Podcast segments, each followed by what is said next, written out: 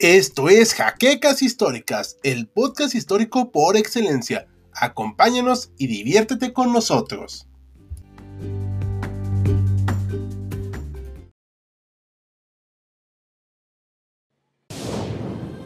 Bienvenidos a HC Historia Contemporánea, la página histórica por excelencia.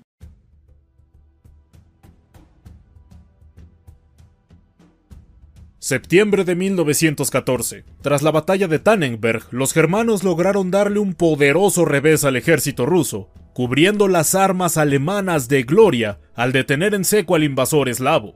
El segundo ejército ruso ha sido destruido y las tropas del Kaiser avanzan para chocar nuevamente con el enemigo. Enfrente están los lagos masurianos, una zona de Prusia Oriental que es de vital importancia conservar. Los lagos masurianos representan un último punto de resistencia ruso.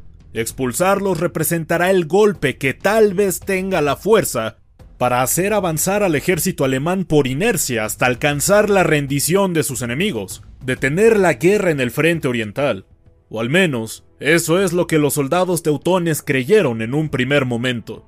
Bienvenidos historiadores a una nueva entrega de Sábado Bélico, la primera entrega del mes de febrero, y como queremos consentirlos, hablaremos no una, sino de dos batallas de la Primera Guerra Mundial, las batallas de los lagos masurianos de 1914 y la posterior de 1915, que son una suerte de continuación inmediata de la muy reconocida batalla de Tannenberg, pero con sus peculiaridades propias que explicaremos, si quieren saber un contexto más amplio del preludio a estos gigantescos enfrentamientos, les recomendamos ver el video que realizamos de la batalla de Tannenberg. Y antes de entrar de lleno, también les recordamos que esta nueva entrega es posible gracias a nuestros amables mecenas de Patreon, y tú como ellos puedes ayudarnos al esfuerzo de producción del canal visitando el enlace que está en la descripción, así como dejar tu like, suscripción al canal Dejar un comentario luego de ver esta entrega, pero sobre todo compartir este material nos ayuda mucho a seguir creciendo y sin mayor dilación, pasemos a la historia del día de hoy.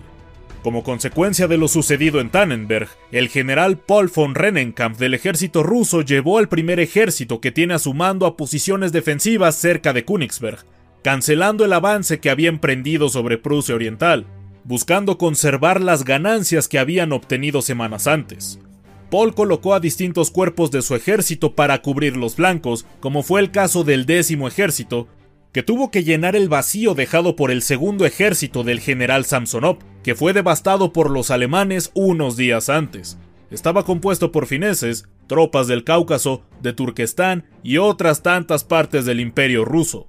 Hindenburg era consciente de buena parte de los movimientos de su rival, por lo que recibió con gusto dos cuerpos de ejércitos enviados por von Molke desde el frente occidental, permitiendo tener una ventaja numérica sobre Rennenkampf. Sus generales, Ludendorff y Hermann von François, quienes habían combatido en Tannenberg, tenían sus cuerpos de ejército listos por el norte y sur del flanco ruso respectivamente. La situación de Rennenkampf no era la ideal, sobre todo si tomamos en cuenta que los soldados tenían como estándar el rifle de 7.62 mm Mosin Nagant de 1891, la cual si bien no era un arma deficiente en manos de veteranos, dado que la mayoría de la tropa no tenía tanta experiencia, resultaba de poca utilidad para combatir con eficacia, aunque posteriormente sería perfeccionada durante los primeros años de la Rusia soviética. Aunado a esto, los problemas de provisiones eran una constante, pero la unidad de caballería a su disposición era eficaz en los amplios terrenos de Prusia Oriental. La problemática radicaba en pelear en medio de cuerpos de agua tan grandes como lo eran los lagos. Finalmente, la primera batalla de los lagos masurianos se libró entre el 7 y el 14 de septiembre, iniciando con un ataque de artillería alemana de 105 milímetros, quienes bombardearon las posiciones defensivas rusas. Aunque Rennenkampf esperaba el ataque, la fuerza del combate no fue menos intensa. François marchó con su cuerpo 113 kilómetros en cuatro días para ubicarse en el sur de Rennenkampf, atacándolos el 7 de septiembre. Esto provocó que el general ruso tuviera que mover sus tropas hacia esa posición, pero teniendo cuidado de no quedar expuesto ante las formidables defensas que se encontraban en Königsberg. Además, quería evitar el mismo destino de su colega Samsonov, La infantería alemana trituraba las tropas con el uso de las ametralladoras Spandau de 7.62 milímetros, y no es porque no se conociera esta arma, sino por lo bien utilizada que era por los germanos. Por el lado ruso se utilizaba la ametralladora Maxim, pero los problemas de provisiones que eran una constante en su frente impedían hacer uso efectivo de su artillería y ametralladoras gracias a la escasez de munición.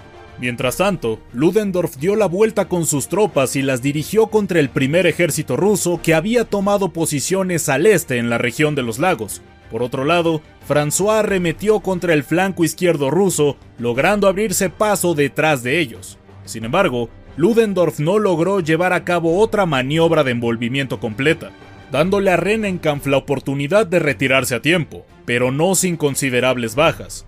Mientras que los teutones contaron con aproximadamente 10.000 unidades perdidas, heridas o desaparecidas, por el lado ruso el número rondó los 100.000 soldados abatidos, heridos o capturados.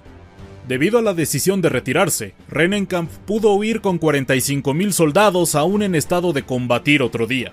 Tras la victoria en los lagos masurianos, los vencedores emprendieron la persecución al otro lado de la frontera, sufriendo por las provisiones y en consecuencia quedando malparados ante el contraataque ruso que dio inicio el 25 de septiembre, haciendo retroceder a los alemanes hacia Prusia Oriental de nuevo, siendo víctimas de su propio éxito, aunque no fue un resultado desastroso y tampoco decisivo. La situación parecía ser relativamente estable para el ejército alemán en el frente oriental, pero había unos problemas más allá de los lagos.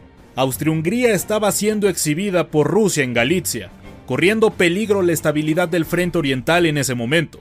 Aunado a esto, Helmut von Molke sufrió un colapso nervioso por el resultado de la batalla del Marne y dejó de ser jefe del Estado Mayor alemán, siendo reemplazado el 14 de septiembre por Erich von Falkenhayn, el cual tuvo serios desencuentros con Hindenburg y Ludendorff. Pero mientras todo esto ocurría, el teatro bélico no se quedó estancado. Hubo diversos choques y enfrentamientos, los cuales analizaremos en otros videos, historiadores, pero es importante señalar que Hindenburg y Ludendorff planearon en el invierno cómo, una vez más, sacar a los rusos de Prusia Oriental.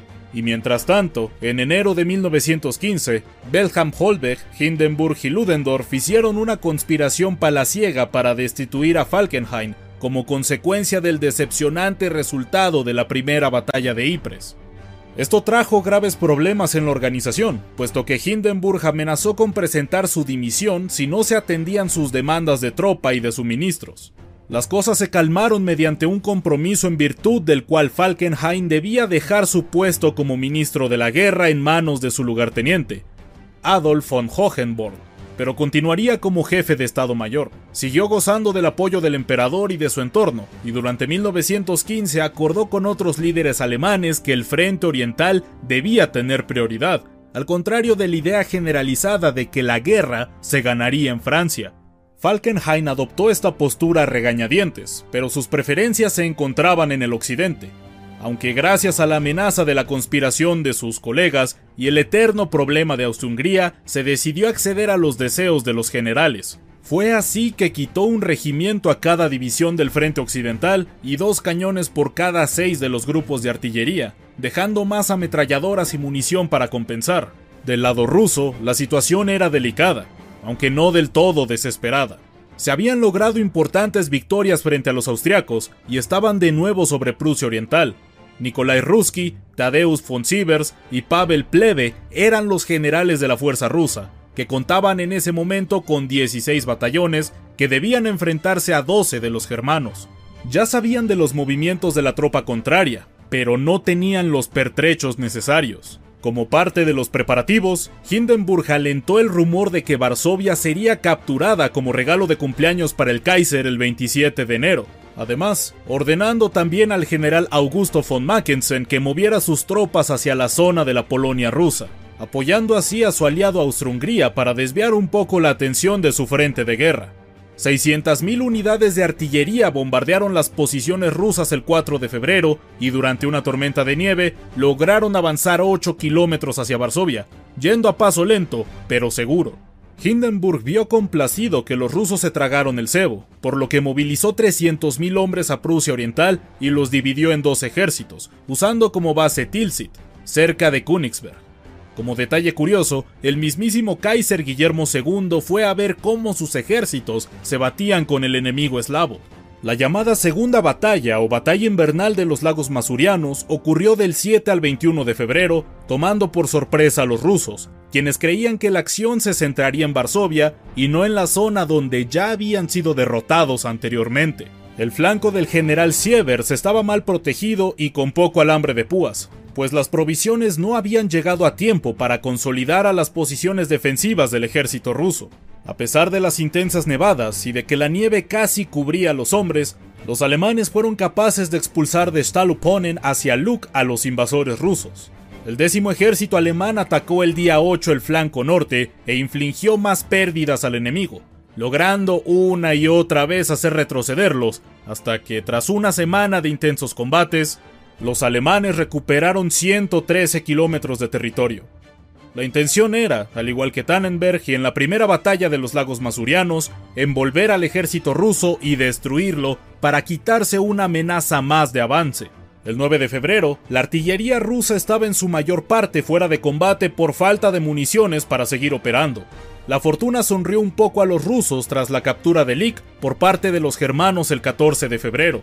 El día 15 empezó a llover torrencialmente, cambiando los caminos de nieve a lodo a nivel de rodillas, dificultando el desplazamiento de tropa y los movimientos de artillería y caballería requeridos para seguir al ataque, aunque esto no detuvo realmente a los alemanes. El día 17 de febrero, Alemania había capturado durante esta batalla más de 60.000 prisioneros, el doble que en la primera batalla. El comandante Pavel Bulgakov, vigésimo cuerpo del ejército compuesto de 70.000 hombres, intentaron retirarse más hacia el este, fracasando en su intento, y él junto con sus hombres fueron capturados el 19 de febrero en el bosque de Augusto. Un detalle importante fue que el vigésimo segundo cuerpo del ejército ruso peleó en este bosque con gran bravura, manteniendo a raya durante una semana a su contraparte alemana. De hecho, una carga de caballería en este frente casi cambia el curso de la guerra, pues estuvieron muy cerca de atrapar al Kaiser Guillermo II que estaba visitando al frente de guerra en aquel momento. Gracias al sacrificio de Bulgakov y sus hombres, logró darle el tiempo suficiente a lo que restaba del décimo ejército para tomar posiciones defensivas en la Polonia rusa y pelear otro día. Sin embargo, las pérdidas fueron bastante considerables. Cerca de 300 piezas de artillería fueron capturadas o destruidas. Se perdieron provisiones alimentarias que paradójicamente ayudaron a los alemanes a continuar la ofensiva. Más de 130.000 muertos, capturados o desaparecidos, y salvo algunos pequeños reductos, y tras todo esto, se llegó al final de la campaña de captura de Prusia Oriental. El lado alemán tampoco quedó indemne. A pesar de la gran victoria estratégica que significaron ambas batallas, en la segunda perdieron más de 15.000 hombres y media centena de piezas de artillería, junto con caballos y provisiones destruidas por el mal tiempo. Aunque se buscó emular otro Tannenberg, rodeando a los rusos, esta oportunidad se escapó una vez más y los ataques alemanes desde su propio territorio y el agotamiento de la tropa impidieron, tal vez de manera prudente, cualquier avance mayor. Y algo que no mencionamos mucho en este video es el hecho de que el desastre que era Austria-Hungría contra los rusos impedía una consolidación real de las victorias alemanas, pues mientras eran expulsados del territorio teutón, penetraban con fiereza el territorio de la monarquía dual y exhibían su incompetencia bélica. El Frente Oriental sin duda alguna permitió una mayor movilidad en la Primera Guerra Mundial, donde los campos de batalla más amplios eran ideales para este tipo de enfrentamientos. Por lo mientras en estos choques, Hindenburg y Ludendorff junto con sus generales a cargo mostraron su capacidad de ganar batallas y fueron pavimentando el camino hacia la victoria alemana en el frente oriental.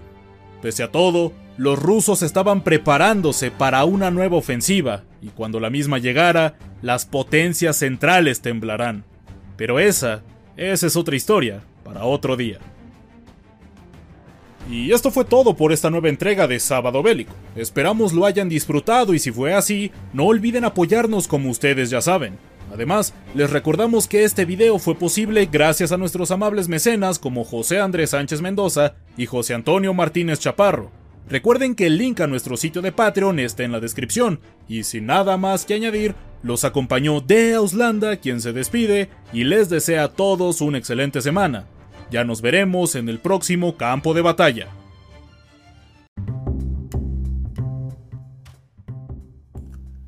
Gracias por habernos acompañado en Jaquecas Históricas, el podcast histórico por excelencia. Hasta la próxima.